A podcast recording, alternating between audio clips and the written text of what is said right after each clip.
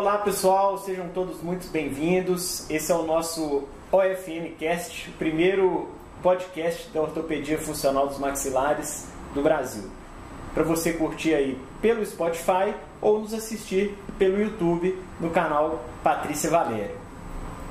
Vamos seguir o nosso nossa conversa, né? Isso. E falar um pouquinho, continuar falando um pouquinho sobre a mordida aberta na dentição decídua, né? Esse tema a gente vai abordar sempre temas relacionados a crescimento e desenvolvimento, né? Que são a base da ortopedia funcional. Então, no primeiro podcast a gente falou um pouquinho sobre a mordida aberta e agora vamos seguir nesse tema que é um tema aí muito vasto, né, Patrícia? Sim.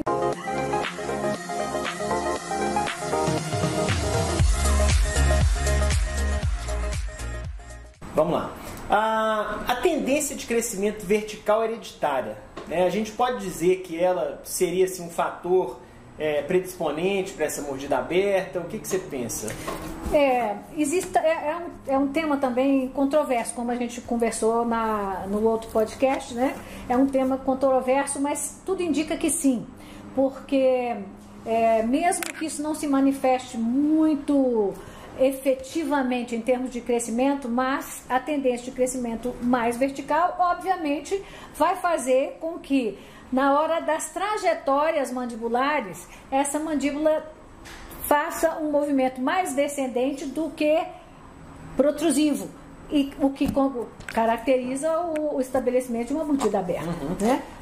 Quando a gente fala de mordida aberta, né, aí a gente sempre tem aquela, aquela grande dúvida: qual que é a diferença que teria de uma mordida aberta dentária para uma mordida aberta esquelética? Uhum. Né? Então, esclarece um pouquinho isso para gente. Ok.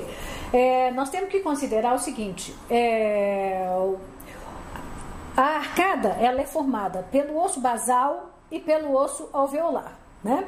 O osso basal, basicamente, é o componente mais. É, vamos dizer assim, complexo uhum. da maxila e da maxila e da mandíbula e onde se encaixa o osso alveolar. Então são são ossos distintos, mas complementares. Eles têm é, uma divisão funcional, não é uma divisão histológica. Se eu fizer um corte histológico, não vai estar diferente, né?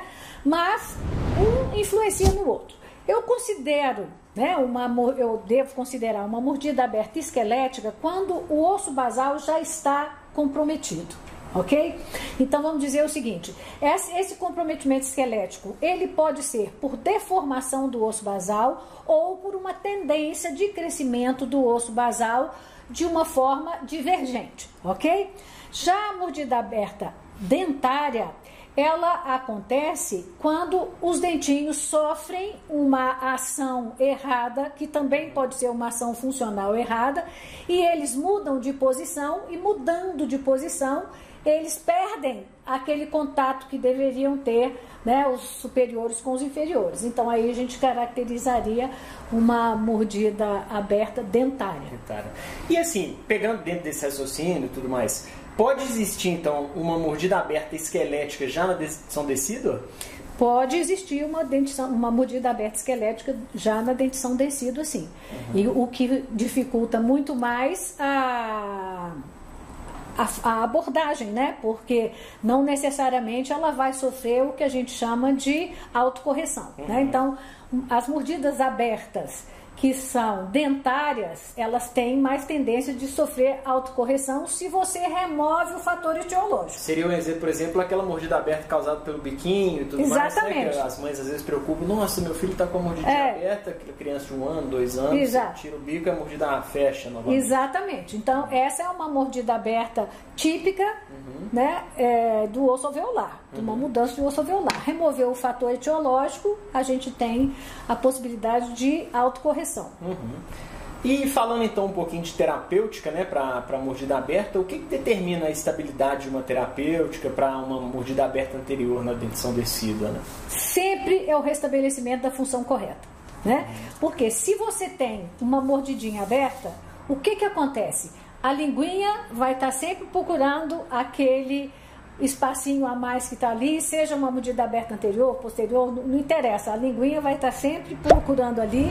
Com isso, a mandíbula vai se posicionar de forma diferente, os estímulos inclusive de selamento labial, vão, vão estar alterados, ou seja, todo o funcionamento do sistema estomatognático não vai estar funcionando, não vai estar ocorrendo adequadamente e com isso a gente não tem estabilidade do processo terapêutico que a gente usou, seja ele qual for. Legal. É, e assim, a gente ouve muito falar também né, de fatores epigenéticos. Isso. Né, e como que a gente assim, porque o um nome né, já é. assusta um pouco. Como que a gente podia explicar isso de forma simples uhum. né, para o entendimento do, do, dos nossos pacientes? Por exemplo? Uhum. Fator epigenético é, é, como o próprio nome está dizendo, é aquele que independe da genética do paciente. Então, o paciente ele tem um código genético pré-estabelecido e existem fatores que podem agir intrauterinamente e extrauterinamente e fazerem com que aquela característica genética dele se expresse ou não se expresse.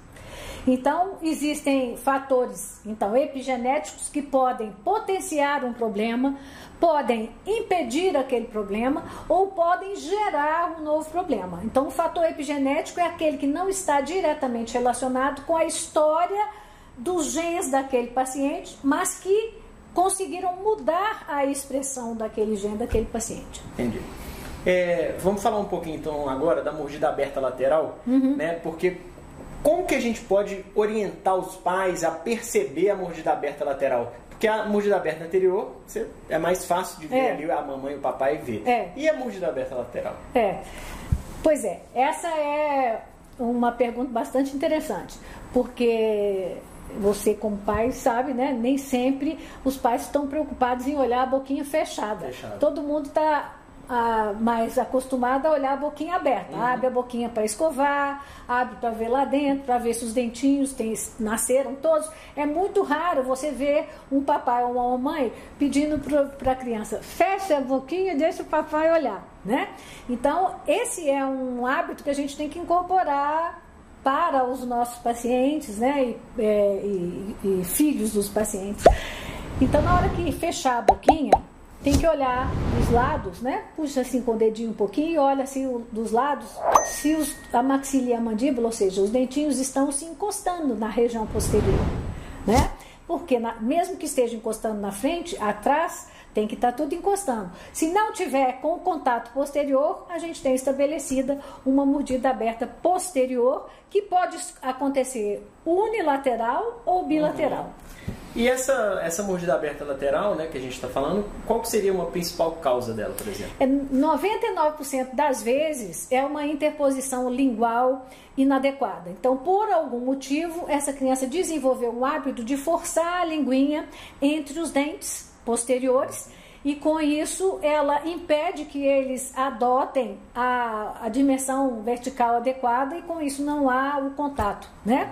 E, e isso muitas vezes gera, inclusive, é, a possibilidade de anquilose de algum de um ou outro dentinho e aí vira uma bola de neve, porque a mordida aberta posterior gera anquilose, a anquilose piora a mordida aberta posterior. Então é muito importante essa verificação, né, sempre do, das nossas crianças com relação ao contato posterior Entendi. dos dentinhos. E assim, eu estava vendo também é o seguinte, né? Foi até um dado que me chamou a atenção que a prevalência de mordida aberta no Brasil, né, para dentição descida, está entre 20 a 30%, é isso mesmo? É isso mesmo, é isso mesmo. E é um, um, um índice bastante significativo, né? E com uma autocorreção muito pequena. Uhum. Né? Porque essa é uma grande questão. Muitos profissionais falam que é bobagem ficar intervindo, que não tem que fazer nada, que mordida aberta se autocorrige, mas os trabalhos feitos seriamente é, com critérios epidemiológicos adequados mostram que isso não é verdade. Isso fica em torno aí de uns de 10 a 14% apenas das mordidas é, abertas que é, têm uma autocorreção. Ou seja, uma proporção muito maior não tem essa autocorreção e vai só exacerbando a partir do momento que não se intercepta no momento adequado. Uhum. É, vamos só para encerrar, vamos falar só mais um pouquinho aqui é, das questões raciais e das questões culturais né, uhum. que podem interferir na prevalência da mordida aberta anterior, na dentição decida. Isso. Né, isso é um, um fato. Né? Sim, isso é um, um, fato que a literatura relata. A gente até comentou sobre isso no outro, no outro encontro, né? Que determinadas raças teriam mais. É, tendência a apresentar a mordida aberta. Mas um outro fato, que é essa questão cultural que você colocou, é muito importante, porque é, existem algumas culturas que não incentivam o aleitamento materno, é, onde as mulheres se sentem é, constrangidas de amamentar em público, essas coisas todas, tem que voltar ao trabalho muito mais cedo, porque não tem uma, um, uma política de saúde que permita que ela fique dedicando à amamentação, enfim, essas coisas relacionadas né, com o padrão cultural, elas podem interferir também, porque como a gente já disse da outra vez, é, a, o aleitamento materno ele é muito importante para que a gente previna o aparecimento dessas oclusopatias, né? É, então é importante que a gente considere isso num universo maior, né? Porque nós também temos diferentes populações dentro do, do nosso no nosso conjunto de pacientes uhum.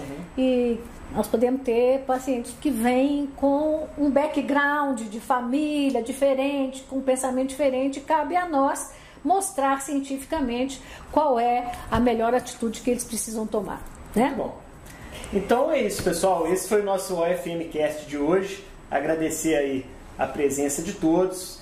Convidar vocês para quinta-feira que vem, a gente vai estar juntos novamente com mais um tema relevante sobre ortopedia funcional, tá? E vamos jogar aí o jogo no YouTube, deixa o seu like, curte o canal, tá? E se tiver aquele amigo seu, colega que tem interesse em ortopedia ou que já faça ortopedia, encaminha para ele esse podcast para ele também se informar e estar junto conosco. Até mais. Tchauzinho.